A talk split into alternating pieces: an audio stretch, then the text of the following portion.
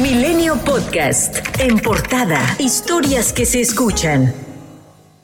Falleció este martes el gobernador de Puebla, Luis Miguel Jerónimo Barbosa Huerta, quien inició su periodo de gobierno en julio del 2019. El gobierno de Puebla confirmó que las causas de la muerte fueron naturales. Verónica Vélez, coordinadora general de comunicación, dio a conocer que Ana Lucía Gil Mayoral, secretaria de Gobernación, quedaría encargada del despacho. Su legado será imborrable al paso de los años. Un hombre del pueblo que, con su ejemplo de trabajo y responsabilidad, nos acompañará por siempre. Con su restricta convicción por el cumplimiento de la ley, logró desterrar privilegios, combatió frontalmente la inseguridad y la corrupción. La secretaria de Gobernación, Ana Lucía Gil Mayoral, asumirá la condición de encargada de despacho del gobernador del Estado de Puebla. En tanto, el Congreso del Estado, en estricto acatamiento de la Constitución del Estado, nombra a quien deba suplir la falta absoluta de nuestro gobernador Barbosa. También dio a conocer que hoy mismo se celebrarán homenajes de cuerpo presente. Aquí en el Congreso del Estado a las 9 de la mañana, posteriormente en el Palacio de Justicia a las 9.45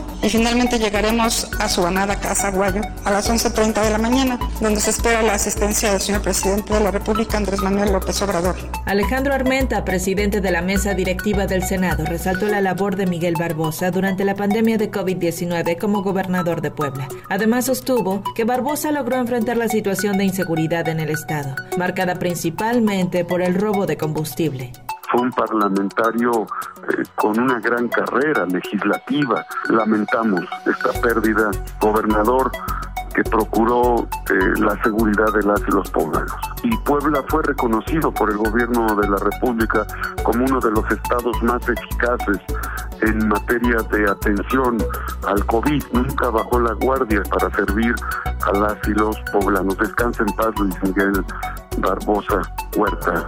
Un juez del Fuero Común ordenó la inmediata libertad del exgobernador de Quintana Roo, Roberto Borge Angulo, en el proceso penal que se le inició por su probable responsabilidad en el delito de desempeño irregular de la función pública. Sin embargo, Borge continuará interno en el Centro Federal de Rehabilitación Psicosocial de Morelos debido a que enfrenta tres procesos penales.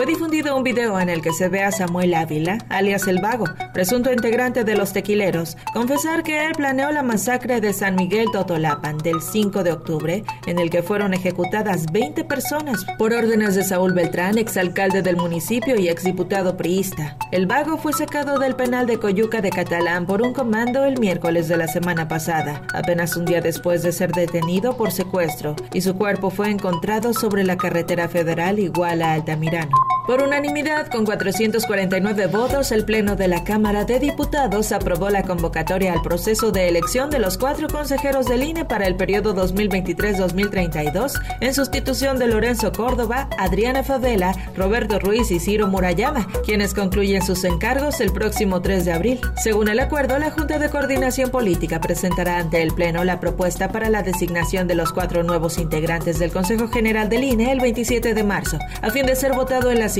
sesión, pero de no alcanzar la mayoría calificada de dos terceras partes, a más tardar el 28 de marzo, se citará a sesión el día 30 para designar a los funcionarios electorales por insaculación. De acuerdo con la ruta prevista para la renovación del organismo electoral, a más tardar el 6 de enero deberá quedar instalado el Comité Técnico de Evaluación, conformado con siete personas de reconocido prestigio, tres de ellos propuestos por la Junta de Coordinación Política, dos más por la Comisión Nacional de los Derechos Humanos y otros dos por el Instituto Nacional de Acceso a la Información.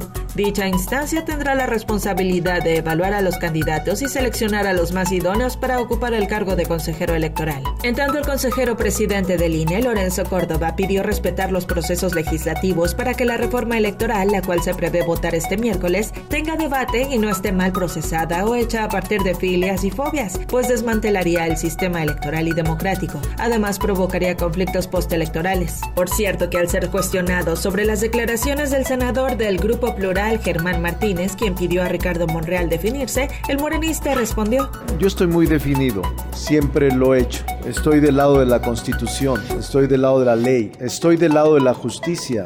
El coordinador del PAN en el Senado, Julián Rementería del Puerto, indicó que su partido buscará ampliar el periodo de discusión del Plan B electoral hasta enero del 2023 para que los senadores voten mejor informados. Por su parte, el dirigente nacional del PRI, Alejandro Moreno, descartó el respaldo de su partido al dictamen, pese a las correcciones que prevé hacer el Senado de la República. Es una locura esa reforma que quieren eh, impulsar. No solo lastima al INE, viola el régimen democrático, trastocan fechas, trastocan un movimiento importante que es que no haya nadie que sancione a los servidores públicos que puedan andar haciendo campaña durante todo el tiempo, la difusión de obras, rompe la equidad, la transparencia, vulneran al Instituto Nacional Electoral, al, al, al tribunal, o sea, eso no se puede permitir, vamos a levantar la voz. En tanto, diputados de Movimiento Ciudadano desplegaron una pancarta frente al Palacio de San Lázaro con la frase, leer evitará aprobar un plan B que viola la Constitución. Cuestionaron a los legisladores del PT, del Partido Verde y de Morena que aprobaron el dictamen sin haberlo leído. En otro tema, la Cámara de Diputados aprobó con 255 votos a favor y 215 en contra la cuenta pública 2020, aunque se mantienen pendientes de aclaración 60.834 millones de pesos por probables irregularidades observadas por la Auditoría Superior de la Federación. No obstante, 39.565 millones de pesos de dicho monto corresponden a las entidades federativas, alcaldías, municipios y entes que ejercieron gasto federalizado, según puntualiza el dictamen. México esta semana se registraron 19.848 casos más de COVID-19, para dar un total de 7.165.257 contagios, mientras que hubo 107 defunciones más que la semana pasada, con un total de 330.699 personas que han perdido la vida por este virus. El subsecretario de Salud, Hugo López Gatel, indicó que el aumento de contagios no tiene la misma velocidad que la cuarta y quinta ola. Sin embargo, llamó a mantener las medidas preventivas. Milenio Podcast.